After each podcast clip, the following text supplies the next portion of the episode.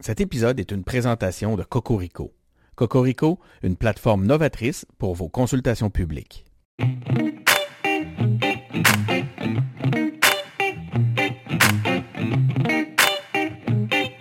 Nous sommes engagés publics. Bienvenue aux engagés publics. Cette semaine, aux engagés publics, on reçoit Catherine Fournier. Bonjour Catherine. Bonjour Denis.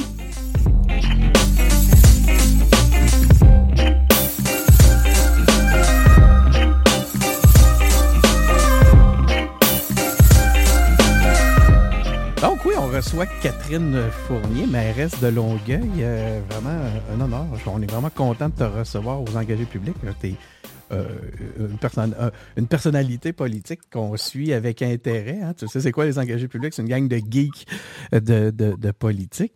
Puis là, ben, ça faisait un petit moment. C'est un plaisir de revenir. En fait, là, moi, j'ai été dans les premières heures, je pense, là, des engagés publics, probablement une des premières entrevues. Euh, donc, euh, bien, bien heureuse d'avoir euh, pu trouver un, moment là, pour faire euh, cette entrevue-là. Je sais que ça fait longtemps qu'on en discutait, toi et moi. Donc, En tout cas, c'est le, plaisir est, de notre côté, ça, je te garantis. Les auditeurs sont ravis. toute l'équipe est ravie. Puis c'est un peu ce que, ce que je te disais. Hein, on, est. tu es une personnalité politique qu'on aime. ton parcours nous intéresse. Mais là, moi, ce qui m'intéresse, c'est de savoir, là, ça fait quoi depuis le 7 novembre 2021? Euh, que tu es mairesse de Longueuil.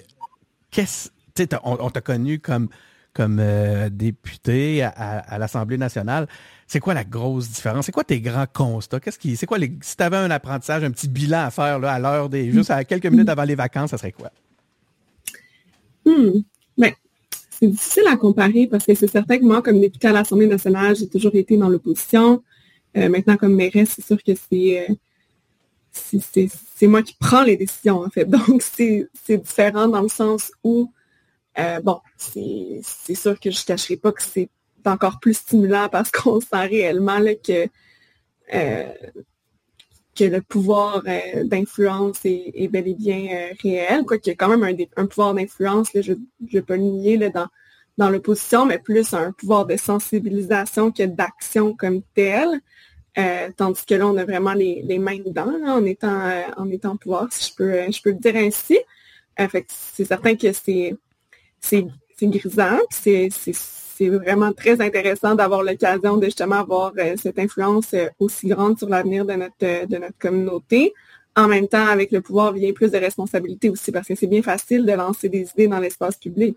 Genre, J'en ai fait, euh, j'en ai fait euh, âprement euh, lors de mon passage à l'Assemblée nationale, mais c'en est une autre quand tu as la responsabilité de les appliquer, puis d'être certain de voir tous les angles morts, puis de s'assurer que justement, il n'y a pas, il a pas de, contrepartie plus négative qu'il n'y paraît lorsqu'on pense avoir une, bonne idée. Donc, de faire attention aux fausses bonnes idées, justement. Je peux résumer ça ainsi. puis finalement, mais l'autre aspect qui est très différent, c'est sûr que c'est la, c'est disons le entre la politique municipale et euh, la politique euh, québécoise, mais c'est certain qu'il y a une, proximité, ça on le dit souvent, une proximité avec les citoyennes et les citoyens qu'on représente. Moi, j'adore les périodes de questions euh, citoyennes, en fait, qu'on peut avoir au conseil municipal en opposition avec les périodes de, questions à Québec entre les partis politiques qui sont très, très partisanes.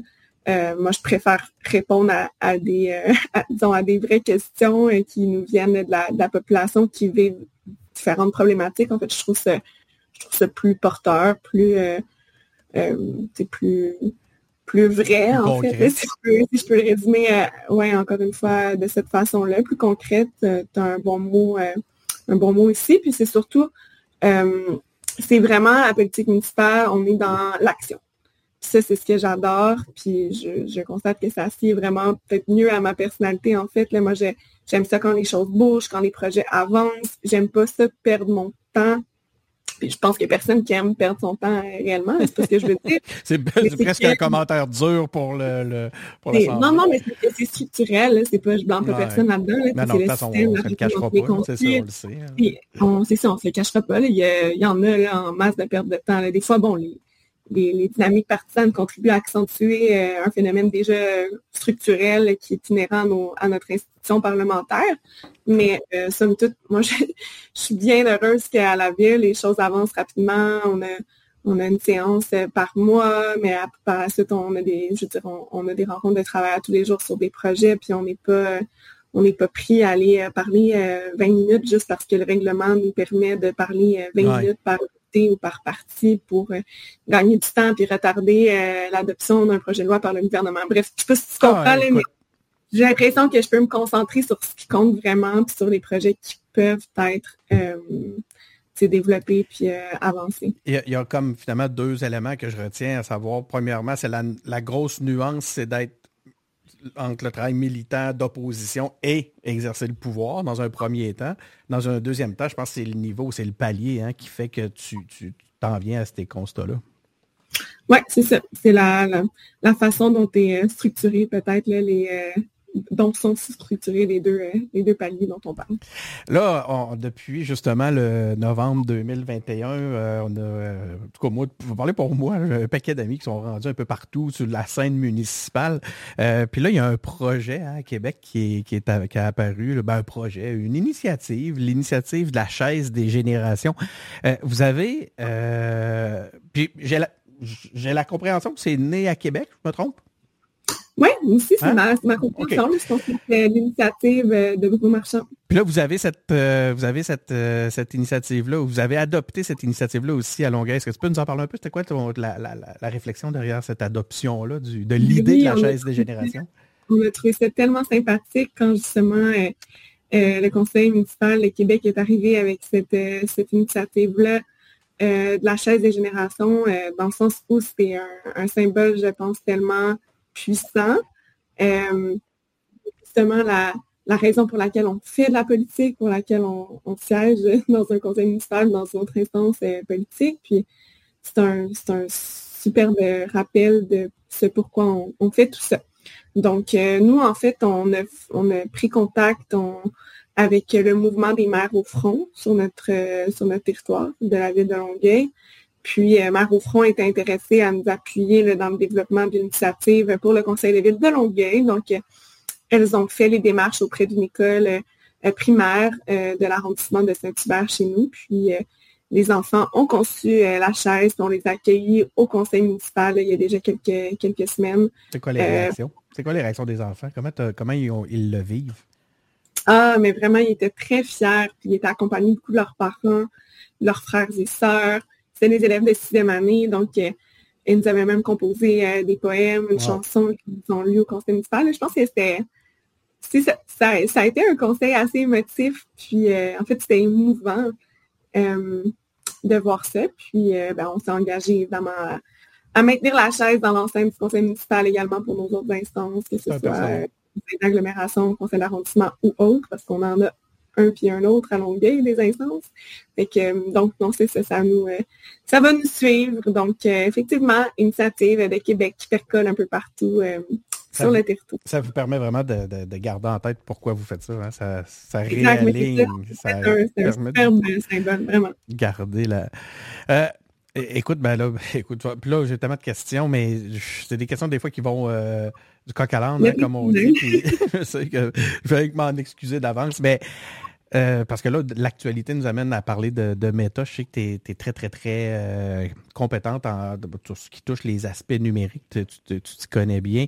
Euh, puis là, j'ai. Ça m'intéresse. En fait, je trouve ça absolument important et critique à notre époque. Ben c'est ça. Puis tu sais, en, ce moment même, il y a des initiatives importantes qui sont qui, qui, sont mises en place. Des, des entre autres, là, ben, là, face à la suspension des publicités par la plateforme. en fait. Je, je, disais l'autre fois, je disais à la blague, euh, la, guerre à l'information semble plus efficace que la guerre à la désinformation. Mais là, face aux nouvelles, aux, nouvelles euh, politiques de Meta, ben là, on voit qu'il y a une levée de bouclier, puis Longueuil en fait partie. Vous avez suspendu, suspendu les, vos publicités sur, euh, sur la plateforme. Est-ce que tu peux nous, en parler un peu? C'est quoi? Qu'est-ce qui a motivé la décision? Oui, ben en fait, c'est vraiment une décision qui, est en, qui a été prise en solidarité avec euh, nos médias d'information. Aussi, dans une société euh, démocratique, c'est un pilier qui est incontournable. Euh, donc, de voir que le contenu a un potentiel est en train, en fait, d'être d'être bloqué sur les sur les plateformes de, de méta, je, trouve ça éminemment préoccupant comme citoyenne d'abord, mais évidemment, en tant que décideur public, ça nous, ça nous amène à nous questionner encore davantage à l'effet que la population va être privée d'une d'informations essentielles à une vie citoyenne éclairée. Puis le problème avec tout ça, c'est que les gens ont été habitués dans les dernières années de, de s'informer sur les réseaux sociaux. si je prends la réflexion plus large, c'est sûr que moi, quelque chose que je déplore, c'est que les gouvernements aient laissé, disons, la, je vais prendre des guillemets, la bête prendre autant d'ampleur puis avoir un rapport de force qui est maintenant euh, pratiquement, euh, en fait, qui surpasse, je veux dire, la, capacité euh, des, États. donc, on est un peu dans le dans, un, dans une situation qui est, inconfortable. Puis je trouve important quand même de faire partie du mouvement. Puis on espère que ça va pouvoir euh, donner des résultats, mais on le voit déjà dans les différences entre la mobilisation au Québec et dans le reste du Canada, euh, où le Québec, disons, est, fortement mobilisé, ce qui n'est pas le cas dans les autres, euh, dans les autres provinces. Donc, on peut peut-être douter du résultat, mais bon, je, pense que dans tous les cas, peu importe ce qui arrive, euh, l'importance d'être solidaire avec les médias d'information. Je pense que la décision de couper l'accès au contenu euh, est une décision très, très, très grave euh, dans des sociétés démocratiques. après, sur les enjeux de fond, on peut en débattre, la loi, la loi C-18, puis est-ce que ça visait la est-ce que, ça visait la bonne cible? Est-ce que nos médias ont aussi des, des questions les, gouvernements sur les, modèles de, financement? Moi, j'ai fait partie comme députée à l'Assemblée nationale de la commission sur l'avenir des médias d'information. Euh, parfois, il y a un manque de créativité aussi à l'effet de revoir des modèles d'affaires qui sont peut-être effectivement désuets à l'ère du numérique. Il y a des médias qui se sont mieux adaptés que d'autres à cette réalité-là. Est-ce que ces 18 étaient la bonne réponse? Ça, c'est un débat, à mon sens, à part. Mais là, dans la réponse à ces 18, c'est ce sur quoi, à mon sens, il n'y a, pas de débat. c'est tellement juste naturel de, de, refuser, en fait, ces conditions-là imposées par méthode de, couper l'accès à l'information véritable, euh, comme je, je, à ma, à ma préoccupation de départ. Mais tu sais, de couper toute publicité pour une municipalité, ça soulève des questions, entre autres, par exemple, de sécurité publique. Mettons, je ne sais pas, moi, l'eau est, euh, l'eau est, l'eau est pas bonne. Ben, pendant un petit bout, pour toucher la, pour rejoindre la population, est-ce que vous allez vous permettre des petits écarts ou c'est, une réflexion que vous avez eue? Ben c'est sûr que c'est tout chaud, tout frais, tout ça, là, mais évidemment, s'il y avait une situation euh, d'urgence, de, toute façon, habituellement, c'est le genre d'informations qui se partagent assez bien de façon organique. C'est, rare, faites pas payant. d'urgence, on a besoin de, de publiciser, mais c'est certain que c'est quand même euh, des réflexions importantes pour les villes. nous, on avait des campagnes de publicité, euh, notamment sur euh, la réduction à la source des, matières résiduelles, la, bonne façon de trier ces matières, justement ces matières, que ce soit organiques, les déchets, le recyclage. on avait toute une campagne qui est en train d'être déployée, donc ça va quand même avoir des, effets parce que bon, la, portée organique est quand même moins forte que quand on peut vraiment cibler nos, nos publics. C'est pas pour rien que justement les villes et les différentes organisations se, tournent vers les réseaux sociaux. C'est que oui, on peut investir dans les médias traditionnels, puis on, le fait. La ville de Longueuil l'a toujours, toujours fait, mais il y avait quand même des, il y a quand même des avantages inhérents aussi aux médias, aux médias numériques qu'offrent pas les médias traditionnels. C'est ça que je, c'est à, à, quoi j'ai fait référence tantôt dans les modèles d'affaires. Puis quand on veut obtenir des résultats, notamment dans les changements de comportement, qu'on veut améliorer les choses, notamment en matière environnementale, comme avec la campagne qu'on est en train de faire, mais là, c'est sûr que mettre un frein aux publicités, ben, ça va avoir un frein sur les campagnes. Je compare souvent cette, euh, cette situation-là à, à, marcher sur une jambe cassée. Tu ne peux pas marcher toute ta vie sur une jambe cassée. À un moment donné, il faut que tu t'arrêtes pour la, qu'elle reprenne, pour qu'elle guérisse. C'est un peu ce que C18 est en train de faire. Moi, je trouve ça le fun de voir que les collectivités se mettent debout devant, justement, puis tu l'as bien exposé tantôt, devant des monstres qui, ont, qui nous ont surpassés. on est en train d'essayer de remettre la pâte dans le tube, puis c'est... Est-ce que c'est trop tard? Est-ce que c'est de cette façon-là qu'on va se prendre? comme je te dis, c'est un autre débat. Moi, je, mon idée n'est pas nécessairement arrêté sur, euh, sur tout ça. C'est une grande, grande question. Par exemple, ça me préoccupe, je réfléchis beaucoup, mais euh, je suis pas certaine nécessairement de la façon dont on se prend. Euh, et que je t'avais dit, les questions vont, euh, j'en profite de passer différents dossiers euh, Longueuil-Loi, qu'on dit. on parle de... Ben, en fait, c'est pas seulement relié à, Longueuil, là, mais on, t'entend sur différents... Tu, es souvent, tu prends souvent le leadership sur différents sujets qu'on verrait peut-être pas sur la, la place publique c'était pas que tu, que tu les amènes. Puis la, mais c'est sûr que ton, de, par ta position de mairesse, c'est intéressant. On parle d'un manque de, politique euh, nationale de commémoration au Québec. Est-ce que tu peux nous expliquer, puis c'est venu, tu as été euh, une porte-parole euh, active sur ce dossier-là. Est-ce que, est que, tu peux nous expliquer exactement de quoi, de quoi il en retourne? Oui, en fait, c'est que le Québec n'est pas doté d'une politique officielle de, commémoration, donc avec des processus euh, euh, plus clairs. C'était euh, c'était une proposition que j'avais faite à l'époque là en tant que en tant que députée. puis justement, tu sais, c'est le genre de choses que j'essaie d'amener. Je me disais des fois, il n'y a pas d'avancement à Québec, ben je vais essayer de le faire à l'échelle de la ville pour montrer justement les l'effet positif, puis à la limite, après, que ça percole dans l'autre sens. La fameux, le fameux dicton d'agir localement pour avoir un effet plus global, ben, que ce soit à l'échelle du Québec d'ailleurs. Donc, nous, à Longueuil, on travaille, ça, sur une politique de, commémoration qui nous permettrait de, de mieux euh, valoriser notre patrimoine, de mieux honorer euh, notre histoire aussi, donc avec des, euh, des façons plus normées de euh, souligner, par exemple, la part de grands personnages ou encore des moments euh, charnières de, l'histoire de notre, de notre ville. Donc, euh, on travaille dessus avec, avec nos services. Il y, a, un projet d'acquisition du couvent patrimonial à Longueuil. C'est un, peu dans cet ordre-là?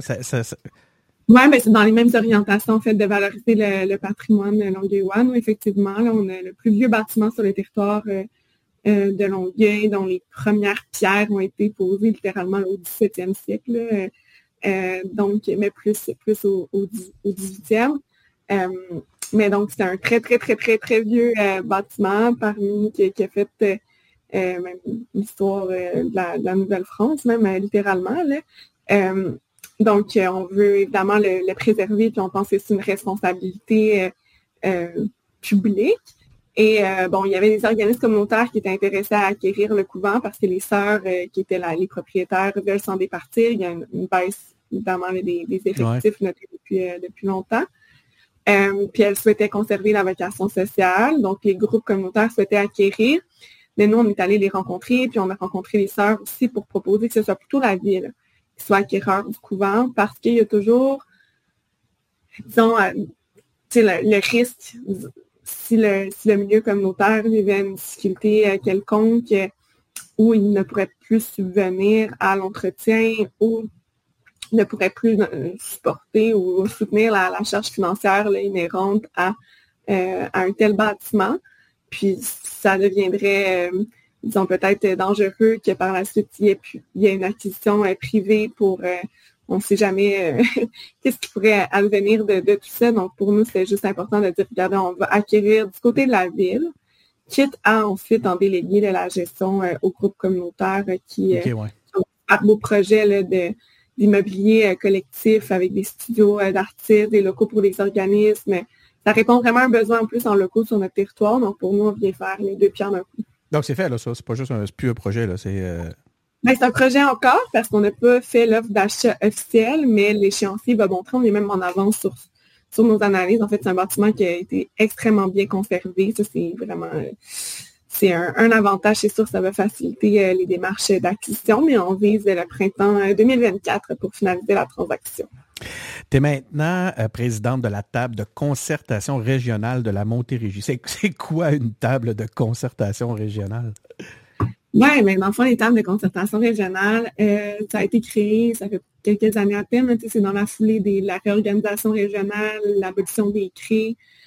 Bref, il y a d'autres instances qui sont nées de tout ça, dont les tables de concertation régionale et qui regroupent en fait euh, les préfètes et les préfets des MRC. Euh, chez nous, on n'est pas une MRC à Longueuil, on est plutôt une agglomération avec les villes de Boucherville, Brossard, Saint-Lambert et Saint-Bruno-de-Montville. Mais on, une agglomération a euh, des pouvoirs très similaires à ceux euh, d'une MRC. Donc, euh, moi, je, siège sur cette table-là. Ça faisait plusieurs années qu'ils souhaitaient voir Longueuil prendre un leadership plus grand. Montérégie, on est comme la ville centrale, même d'un point de vue géographique, du moins sur le, long du, le long du fleuve Saint-Laurent. Et on est la plus grande ville, évidemment, en importance dans la région. Puis, historiquement, il y a peut-être un peu de tension entre Longueuil et le reste de la Montérégie parce que Longueuil sentait qu'elle était peut-être désavantagée par rapport à Laval, qui est une ville, région administrative. c'est vrai qu'il y a des choses très, très facilitatrices de cet état de fait-là. D'ailleurs, je fais souvent cette blague avec mon collègue Stéphane, comme quoi la gouvernance, Stéphane Boigny à, Laval. Maire, de Laval. Euh, à quel point la gouvernance de sa ville est vraiment plus facile parce qu'il n'y a pas d'arrondissement, il y a seulement une ville-centre, c'est une, à, la fois comme une MRC et une région administrative du Québec. donc, euh, c'est très, très, très facile sur le plan de la gouvernance. Il y a d'autres défis, mais la gouvernance, en tout cas, c'est, euh, ça, c'est quand même assez simple. Versus Longueuil, que euh, huit instances décisionnelles, dans le sens où on a trois arrondissements, on a l'agglomération, on a la région, la Montérégie. Euh, en tout cas, c'est vraiment sur le plan de la gouvernance, nous, on est comme l'opposé, probablement une des, une des plus complexes parce que Bref, je ne vais pas rentrer dans les questions d'agglomération, mais disons qu'on est la seule agglomération au Québec où la ville-centre n'a pas la majorité euh, et le pouvoir donc sur les, sur les décisions, mais c'est un, autre, un autre enjeu. Euh, mais bref, dans la Montérégie, moi, j'ai plutôt choisi de dire, OK, euh, donnons une chance à ça, donnons une chance à la Montérégie mm-hmm. de fonctionner, de tirer son épingle du jeu à l'échelle du Québec. Puis si on veut le réussir, ben, je pense que ça prend Longueuil qui joue un rôle actif euh, autour de la, de la table, carrément. que j'ai accepté de prendre la présidence puis de, d'essayer de, de mieux coordonner nos, nos efforts à l'échelle régionale, même si c'est une région qui n'est pas, pas évidente avec des réalités très, très complexes, euh, très différentes ici d'un, bout à l'autre. C'est immense. La Montérégie, c'est la deuxième région en importance au Québec après Montréal en termes de population, mais c'est des territoires beaucoup plus euh, vastes et, et différents d'une région, euh, en fait d'une sous-région à l'autre, parce qu'il y a beaucoup de sous-régions en Montérégie. C'est, euh, tu as soutenu une demande? Ben, là, on est à quoi? On est, on est le 7 juillet pour nos auditeurs, vous le savez. On est vous le saurez, vous pourrez recontextualiser la suite des propos. Mais de toute façon, c'est un sujet qui est, euh, qui, est pas juste d'actualité. En fait, qui ne devrait pas être d'actualité juste en juillet. Hein. Je parle, je t'amène vers la, la, crise du logement. De votre côté, à Longueuil, ça, ça, a l'air d'être une réalité que vous vivez. Mais là, je voyais que tu tu n'avais pas participé. Attends, je vais retrouver ma note là. Le registre des loyers, il y a une initiative euh, que tu n'as pas soutenue, qui était la demande d'un registre des loyers. Est-ce que tu peux nous expliquer un petit peu ta position par rapport à ça? Qu'est-ce qui fait que tu as que d'habitude, on, a l'habitude de te voir justement avec le groupe, un groupe de maires. D'ailleurs, ça, ça amène un autre sujet qui, m'intéresse, à savoir, vous êtes quasiment rendu une, à la gang une, opposition.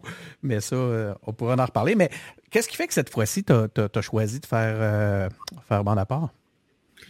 En fait, c'est une initiative de vivre en ville. Ce pas les maires comme tels qui se sont regroupés pour faire cette demande-là. Après, le groupe a Mais on a vu quand même un soutien qui avait l'air oui, mais dans le fond, le groupe a fait le tour des maires et mairesses en demandant s'ils pouvaient compter euh, sur la signature. Puis, tu sais, bon, on se fait souvent solliciter pour ce genre de, choses-là. Euh, moi, la question du registre de loyer, c'est une question que j'ai étudiée, ça fait quand même plusieurs années, euh, notamment lorsque j'étais porte-parole en habitation à l'opposition officielle. puis déjà à l'époque, en creusant ce dossier-là, euh, j'arrivais pas à trouver de données qui appuyaient la position d'un registre euh, des loyers qui était demandé par certains, par certains groupes. Donc, j'étais très frileuse à, l'appuyer. Évidemment, c'est pas.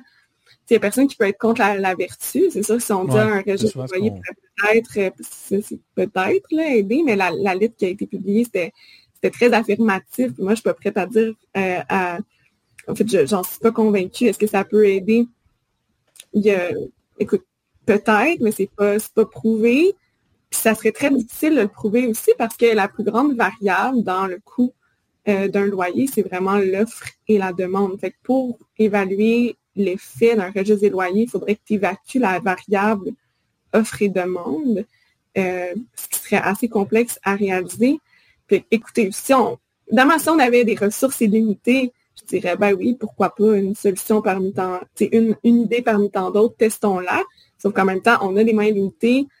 Il n'y a pas de preuves derrière ça, il n'y a pas de données empiriques. Donc, il euh, faut choisir ses combats aussi, à, mon avis. Puis moi, je travaille à la ville pour développer une stratégie euh, d'abordabilité en logement, une stratégie d'habitation, en fait, pour accélérer la construction, pour avoir un effet sur le taux d'inoccupation, qui est vraiment le, ce qui crée le, débalancement du rapport de force entre les locataires et les propriétaires donc, pour moi, mes priorités, c'est ça. Je ne vais pas engager des ressources à la ville de Longueuil pour créer un registre des loyers. D'ailleurs, les villes ont, ont, déjà le pouvoir de créer leur propre registre des loyers. Donc, je me dis, aussi, avant d'en demander un national, mais ben, s'il y a des villes qui veulent le tester dans leur ville, notamment Montréal, est en train de travailler là-dessus, ben, c'est correct. Montréal a plus de ressources derrière qu'une ville comme Longueuil et que toutes les autres villes au Donc, si Montréal veut le tester pour qu'on ait des données après, je ne suis pas fermée mais de signer une lettre qui dit à toute fin pratique que c'était la grande priorité en logement au Québec. J'étais prête à m'avancer, puis je, veux dire, je ne blâme pas les autres maires et mairesses. C'est des groupes qui nous approchent, on, ben veut, on, veut appuyer. Tout ça, moi, c'est juste que c'est une question que j'avais particulièrement étudiée, donc euh, je n'étais pas, pas à l'aise d'appuyer dans ce contexte-là. Je trouve ça intéressant parce que, tu sais, en politique, souvent, ce qu'on va voir, puis tu l'as évoqué, tu sais, personne ne peut être contre la vertu, c'est que là, tu peux tu aurais pu agir dans la crainte de sembler contre la vertu, d'agir contre la vertu. Ben, tu as choisi de le faire. Une réflexion que j'ai eue, je me suis dit, bon, c'est sûr, euh, je pensais pas que ça allait être tellement noté. Finalement, ça a été quand même... Il y a eu des articles euh, euh mais, mais je, je, savais que ça pouvait faire euh, sourciller, puis qu'effectivement, c'est comme plus facile de dire, OK, tu signes, puis genre, tu poses tes questions. C'est ça, tu n'auras pas à, t'expliquer. Mais ça, je, ça, je suis un peu c'est juste que j'ai de plus en plus la réflexion sur comme c'est important de, de, choisir nos combats, d'agir sur ce qui est le plus prioritaire. Euh, je trouve qu'on il faut pas, faut éviter de s'éparpiller, puis c'est même quelque chose que on se répète à l'interne à la ville à chaque jour, là, à Longueuil, dans notre équipe euh, du cabinet, nos équipes d'élus, notre équipe d'élus, en fait. c'est ce que j'essaie d'appliquer aussi à mon action euh, quotidienne. c'est quoi les, c'est quoi les, initiatives que vous mettez, euh, les mesures que vous mettez en place pour euh, justement contrer cette crise-là à Longueuil? Est-ce que vous avez une stratégie en particulier? On est en train de la développer justement. C'est assez complexe et multifactoriel. Euh, mais autant pour, dans le fond, c'est ce que je disais, c'est la clé, c'est de travailler sur le taux d'une occupation des logements. donc, d'augmenter la portion de logements disponibles, ça peut passer par la construction, par la préservation euh, d'unités également euh, abordables, parce que c'est tout l'autre volet. Euh, quand on parle de construction, souvent justement en raison du contexte actuel, de pénurie de main-d'œuvre, de coût des matériaux, de taux d'intérêt, les nouvelles constructions sont très chères. Donc, les montages financiers sont difficiles à boucler et nécessairement, ça devient pratiquement impossible s'il n'y a pas de subvention gouvernementale de faire du logement abordable avec ce genre de construction-là. Euh, mais en même temps, la construction crée un effet euh, percolateur sur le marché, dans le sens où euh, s'il y a par exemple des nouvelles habitations de disponibles peut-être à un coût un peu plus élevé, ben, il y a des gens âgés, je ne sais pas, qui habitent dans un bungalow, qui vont être tentés de déménager dans ce condo-là qui va être possible, qui va être disponible pour eux et par la suite, ben, la maison est libérée pour une jeune famille qui se cherche un endroit. Donc, il y a quand même un, effet, mais on ne peut pas juste compter là-dessus. Euh, pour avoir un effet à la baisse sur les prix, c'est pas juste de construire plus. Euh, il faut aussi protéger le logement qui existe déjà, le logement abordable, qui souvent va être récupéré euh, pour être transformé en condo ou encore en appartement de, de, luxe. Ça, c'est ça qui est, qui est préoccupant à l'heure actuelle, puis les données de Longueuil sont assez effarantes. En fait, on perd, on perd 27 unités de logement abordables pendant qu'on est capable d'en construire une. Ça, pour moi, c'est la préoccupation que j'ai. Et euh, donc, pendant qu'on regarde juste la construction, on oublie tout ce qui est en train de se passer dans notre marché. Ouais, c'est ce qu'il faut Puis, euh, on veut sortir, en fait, le, but aussi, c'est de sortir une bonne portion euh, des logements du marché spéculatif. Les données les études nous montrent que c'est à partir de 20% de hors marché qu'on va vraiment avoir un effet à la baisse aussi sur le prix du marché comme tel. C'est sûr qu'on n'a pas des objectifs là, comme euh, à Vienne, en Autriche, où ils sont à 62% des logements euh, hors marché. Là. Ça, c'est, Vienne, c'est vraiment le modèle en habitation. D'ailleurs, je suis allée euh, en mission d'observation. Ben oui, je, lisais ça, ouais. c'est super intéressant, mais eux, ils ont commencé il y a 100 ans. Donc, peut-être qu'on pourrait viser 60 dans, dans un siècle. Mais pour l'instant, à, plus courte, échéance, pas question, on continue comme ça. Euh, avec, mais si on avait, en tout cas, je pourrais, euh, on pourrait en discuter longtemps, là, on a d'autres sujets à couvrir, mais va falloir, euh, disons, se concerter parce qu'on faisait des petits calculs, puis pour atteindre nos objectifs, même pour 20% avec les moyens dont on dispose actuellement, ça peut prendre jusqu'à 80 ans. La, la, prochaine... sur l'accélérateur. La prochaine question, c'est est-ce que tu vas être encore mairesse dans 100 ans? Mais non, c'est pas. non, pas. Euh, moi, je crois en passant, moi, je suis pour la limitation des mandats en politique. Ah oui, hein? Euh, donc, je vais exercer cette, cette logique à moi-même. Bon en attendant que tu, que tu sois première ministre. C'est moi qui le dis. Euh, tantôt, tu as parlé de, données probantes. Euh, tu, dans ton propos, tout le propos que tu viens d'avoir sur la, justement, qui, qui a l'air d'orienter ta réflexion et tes stratégies, ne serait-ce que sur le, logement, comme tu, on t'écoutait, euh, il y a toujours une place importante sur la donnée, sur les faits. C'est tout à ton honneur. Je le salue parce que c'est, le fun de l'entendre comme ça, vraiment, de voir que ça éclaire les réflexions de nos élus. Euh, Longueuil a accueilli sa première conseillère scientifique en chef. Euh, parle-nous un peu de cette initiative-là, parce que là, j'ai l'impression que ça s'installe comme une thématique chez toi, cette, euh, cette importance-là du factuel, cette importance-là de la science. Oui, non, c'est vraiment inhérent à mon action. Et puis cette idée-là, en fait, est l'origine encore une fois de quand j'étais députée à l'Assemblée nationale. Euh, pendant toute la crise de la pandémie, euh, je remarquais que dans les différents débats que nous avions, euh, il manquait souvent d'appui, d'assises scientifiques à ce qu'on décidait collectivement. Puis ça me mm-hmm. préoccupait, ça me préoccupait beaucoup. Puis le fait qu'on n'était pas capable de comparer les données, c'est parce qu'on n'avait pas les mêmes bases scientifiques parfois ou bases, les mêmes bases statistiques, pardon. Euh, donc, ça m'a amené à euh, travailler sur un projet de loi à l'époque qui était euh, un projet de loi pour la création d'un statisticien en chef du Québec et qui faciliterait la production de données et la circulation à l'intérieur des différents ministères et entre les ministères. Euh, donc ça, j'avais déposé ça au, euh, je pense même que c'était au printemps 2021, donc quelques mois avant d'être d'être élue euh, mairesse. Et c'est assez drôle parce que durant la campagne municipale, alors que je réfléchissais à une idée, à une façon fait d'amener cette idée-là au municipal, il y a Rémi Quirion, qui est le scientifique en chef. Scientifique en chef, qu'on a eu d'ailleurs aux engagés publics pour ceux qui veulent. Exact, exact, qui a lancé un appel aux municipalités pour justement accentuer la place de la science dans, dans les municipalités. Puis je trouve que ça faisait bien cette idée-là, le pont avec euh, le projet de loi que j'avais déposé. Puis je me disais, bon, dans les villes, on n'a même pas en fait de, scientifiques en chef comme le comme Québec en a. Moi, j'étais un peu plus loin. Là, je parlais de statisticiens en chef qui, qui auraient pu euh, travailler de pair, mais je me disais, OK, comment est-ce qu'on imagine une fonction dans une ville qui pourrait être à la fois scientifique en chef, mais également faciliter la production de données statistiques dans notre appareil public pour justement euh, qu'on puisse avoir des données plus rigoureuses lorsqu'il vient le temps de prendre des décisions, surtout de pouvoir mieux les expliquer, de mieux les vulgariser à la population, parce que souvent, je fais le constat, je le faisais à Québec, je le fais encore au municipal, on, est appelé là, à prendre des décisions qui impliquent des fonds publics importants sur la base parfois de pas grand-chose.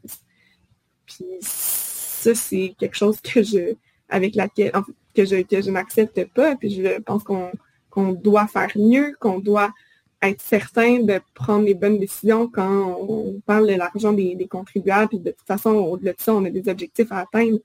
Il faut qu'on puisse les mesurer. Euh, autrement, je trouve qu'on agit euh, juste à la à très très court terme, puis on n'arrive pas à avoir la pleine mesure de, l'efficacité de nos actions. Donc, bref, tout ça pour dire que euh, donc, je m'étais engagée à créer ce poste-là au sein de l'administration. Ça n'a pas été nécessairement simple parce que ça a bousculé un peu les façons traditionnelles euh, de faire. Puis, euh, euh nos équipes travaillent quand même sur un certain nombre de projets, de données. Il y a des assises scientifiques. Il ne faut pas croire que dans les villes ou dans les gouvernements, il n'y a pas de scientifiques à l'extérieur, de scientifiques en chef. Mm-hmm. Il y a des scientifiques dans l'ensemble des équipes. Mais le but, c'était plus d'avoir un regard macro. Il, y a, la notion de conseil là, dans le titre. Première conseillère scientifique. Exact, exactement. Puis aussi, ben, pour faire le lien autant avec la direction générale, les élus. C'est juste pour faire le survol de de s'assurer aussi d'avoir cette circulation de l'information, euh, de la donnée. On a un bureau de la performance organisationnelle à la ville de Longueuil qui travaille justement sur la production de données comme telle avec l'ensemble des directions. Mais là, le rôle de la scientifique en chef, c'est aussi d'être certain que tout soit bien euh, coordonné, que tout puisse bien circuler, puis surtout de pouvoir tirer ces données-là, puis de les analyser, puis de les, les soumettre aux élus aussi lorsque vient le temps de prendre des, décisions. Euh, puis également mais de faire le, pont avec les institutions de recherche euh, et académiques sur notre territoire. Ben, justement, tu as des... L'ensemble de, l'ensemble de la région pour nous alimenter parce qu'il y a des études super pertinentes parfois qui vont peut-être nous passer sous les yeux, produits même potentiellement avec des données de la ville de Longueuil qui pourraient nous servir aussi dans cette prise de décision-là. Donc, ça ça sera un de, un de ces rôles. Ça, va dans l'ordre de ce que exactement ce que tu es en train de nous dire sur le, tu as exprimé le souhait de développer un pôle universitaire de, recherche à Longueuil. Euh, on voyait, je voyais que tu, tu, mets l'accent sur le secteur aérospatial. Ça, je, moi, je, je, savais même pas. Je sais qu'on en entend parler beaucoup pour le volet, pour le, volet le, nord de Montréal, mais euh, euh, puis ensuite, tu, tu, tu parlais de la présence de l'École nationale d'aérotechnique, en tout cas à Longueuil. Je ne sais pas si c'est toutes des choses, je ne connais pas suffisamment bien Longueuil. Est-ce que c'est des choses qui existent déjà que tu veux revaloriser?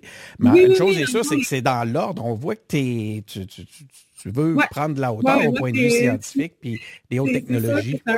comme, comme, je t'ai dit tantôt, c'est très inhérent à, mon action. Euh, mais donc, l'École nationale d'aérotechnique, ça existe déjà. En fait, c'est la seule école du genre euh, euh, au Québec, mais même au Canada. Euh, si je ne m'abuse, du moins euh, francophone. Euh, donc, c'est sur notre territoire, en fait, qui est peu connu. On entend beaucoup parler de, de, Mirabel, mais le pôle aérospatial au Québec, c'est non seulement Mirabel, c'est aussi Ville-Saint-Laurent. Ben, c'est ça, ça, je pensais, le Mirabel. Et l'arrondissement de Saint-Hubert à Longueuil. Puis en fait, je vais dire la, je pourrais dire l'agglomération de Longueuil parce qu'il y a aussi beaucoup d'entreprises à Saint-Bruno-de-Montarville notamment. mais donc, euh, de développer une zone d'innovation. Cette zone d'innovation, c'est vraiment un, terme euh, désigné par le gouvernement du Québec qu'on espère obtenir éventuellement, mais donc j'utilise juste le terme pour délimiter le secteur, on va dire la, zone, le, secteur euh, aéroportuaire à Longueuil, qui compte déjà l'École nationale d'aérotechnique, compte déjà le centre de, technologie en aérospatiale, donc le CTA, euh, on a déjà, donc, on a l'ETS qui va venir, euh, je vais peut-être couper, là, mais on, a des bonnes discussions avec l'ETS pour qu'il puisse s'établir sur notre, euh, sur notre territoire. récemment, on a même eu des discussions avec Polytechnique pour un centre de recherche potentielle sur le territoire de la ville de, de Longueuil, dans le secteur, justement, de la zone d'innovation. Puis, on veut vraiment, là, dans le fond, notre stratégie économique, c'est de réserver les terrains disponibles. Il y en a très peu, mais sont dans justement des secteurs stratégiques pour justement les consacrer à des entreprises innovantes dans le monde aérospatial, donc que ce soit les technologies de l'espace et ce soit dans le domaine aussi de la, décarbonation de l'aviation, euh, sur laquelle on souhaite vraiment se positionner comme des euh, chefs de file à Longueuil, donc tout le développement de l'avion, l'aviation ouverte. Et ça peut paraître un peu... Euh, en fait, c'est le volet, c'est là-dessus que tu insistais hein, pour ce que... Oui, mais il y a des gens qui pensent que qu'on est encore loin de ça, mais même moi, écoute, je peux, c'est pas mon domaine d'expertise, mais en tant que mairesse, euh, ayant eu la chance de, rencontrer plusieurs entreprises dans le secteur, euh, je peux vous dire que ça s'en vient à vitesse grand V. Euh, chez nous, on a déjà des acteurs majeurs de l'aviation, qu'on pense à Pratt Whitney et Roudeftech, qui sont deux des plus grands joueurs de l'aérospatiale au Québec, au Canada, puis même dans, dans le monde. c'est sûr qu'on a un pouvoir d'attraction, puis puisqu'on est comme un pôle, le pôle en importance de formation de la main-d'œuvre, tout ce qui est recherche et développement se fait naturellement euh, sur notre territoire. Puis donc, les biocarburants, euh, les moteurs hybrides, même les moteurs électriques, ah, euh, on, est on est quand même assez avancé dans la recherche. Puis notre, notre rêve, en fait, c'est vraiment de voir le premier, le premier avion vert se développer sur le territoire de la ville de Longueuil. Donc, concilier les valeurs avec en fait, tu concilies l'ensemble, tu concilies l'ensemble de, ben nos valeurs à l'intérieur de ça.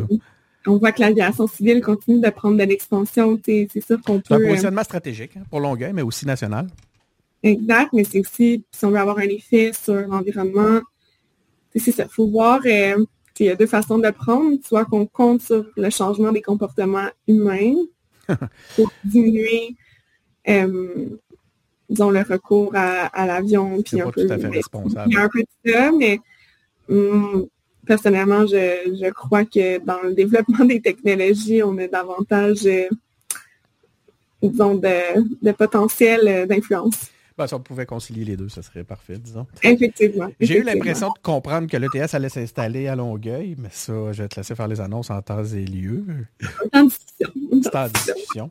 Euh, merci beaucoup, Catherine. C'est, euh, c'était l'ensemble de. L'idée, c'était vraiment d'avoir un, point de contact avec toi, un moment pour prendre des nouvelles. Comme je te disais, on t'aime beaucoup euh, aux engagés publics. On est content de t'avoir reçu. Puis, on, je pense que le moment était, c'était un beau moment pour le faire comme ça à l'été, juste avant le, un, ben un petit moment des bilans. avant la pause. Merci beaucoup. merci beaucoup. Merci. Merci beaucoup aussi à vous euh, d'avoir été à l'écoute. Euh, des entrevues comme celle-là, on, en a plein. L'année passée, à la même date, c'était, on avait un, petit bilan pré, euh, pré-pause estivale avec Bruno Marchand, maire de Québec. vous pouvez, c'est disponible, vous pouvez aller l'écouter. C'est encore, j'avais été accueilli à ce moment-là, même directement à l'hôtel de ville. J'avais, j'étais débarqué avec toutes mes caméras puis mes patentes. C'est phénoménal, cette chaleur-là, en plus. Bienvenue à l'hôtel de ville de Longueuil, si jamais un jour. ben oui, pourquoi pas, je vais y aller, mais je peux, te garantir d'une chose, c'est que je vais amener un un, équipement pas mal plus léger que la fois où j'avais fait ça. Mais c'était merveilleux. C'est une belle expérience. Tu peux pas. Euh, quand, on reçoit une invitation comme celle-là, c'est sûr que tu peux pas, euh, tu peux pas la refuser. Donc, euh, j'accepte ton invitation maintenant. Il faudra juste voir quand. donc, c'est ça. Allez voir ça. Allez voir ça, chers auditeurs. c'est tout en ligne. vous avez une, panoplie d'entrevues comme celle-là. Vous avez nos épisodes réguliers, plus de tours de table avec. on fait des tours de table entre passionnés de politique. Euh, surtout, allez vous abonner sur notre compte YouTube. On a comme objectif actuellement de, faire grandir notre audience sur YouTube. Donc, prenez 33 secondes de votre vie faites donc ça. allez cliquer sur j'aime euh, sur YouTube. Ça va être très apprécié. C'est Denis Martel qui est au micro. Euh, je vous remercie d'avoir été à l'écoute et on se retrouve pour un prochain épisode.